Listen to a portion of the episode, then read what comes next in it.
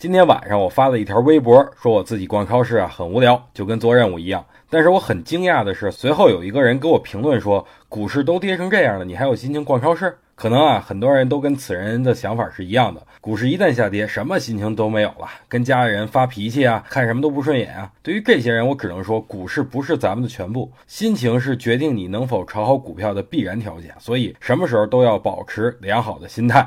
还有，我想说一下啊，今天指数才跌了十七个点，就觉得是暴跌吗？啊，这未免也太脆弱了吧！我们可都是见过世面的人，不要拿震荡当暴跌，不要拿鸡毛当令箭，好不好？我之前跟大家说了呀，我目前仓位已经是八成仓了，而且三千三百点之下不会卖股票。那剩下的两成仓怎么办呢？很简单呀，激动啊！比如周一再惯性下跌，那我就把这两成杀进去，等待指数再次反弹上去，我再把这两成给减出来。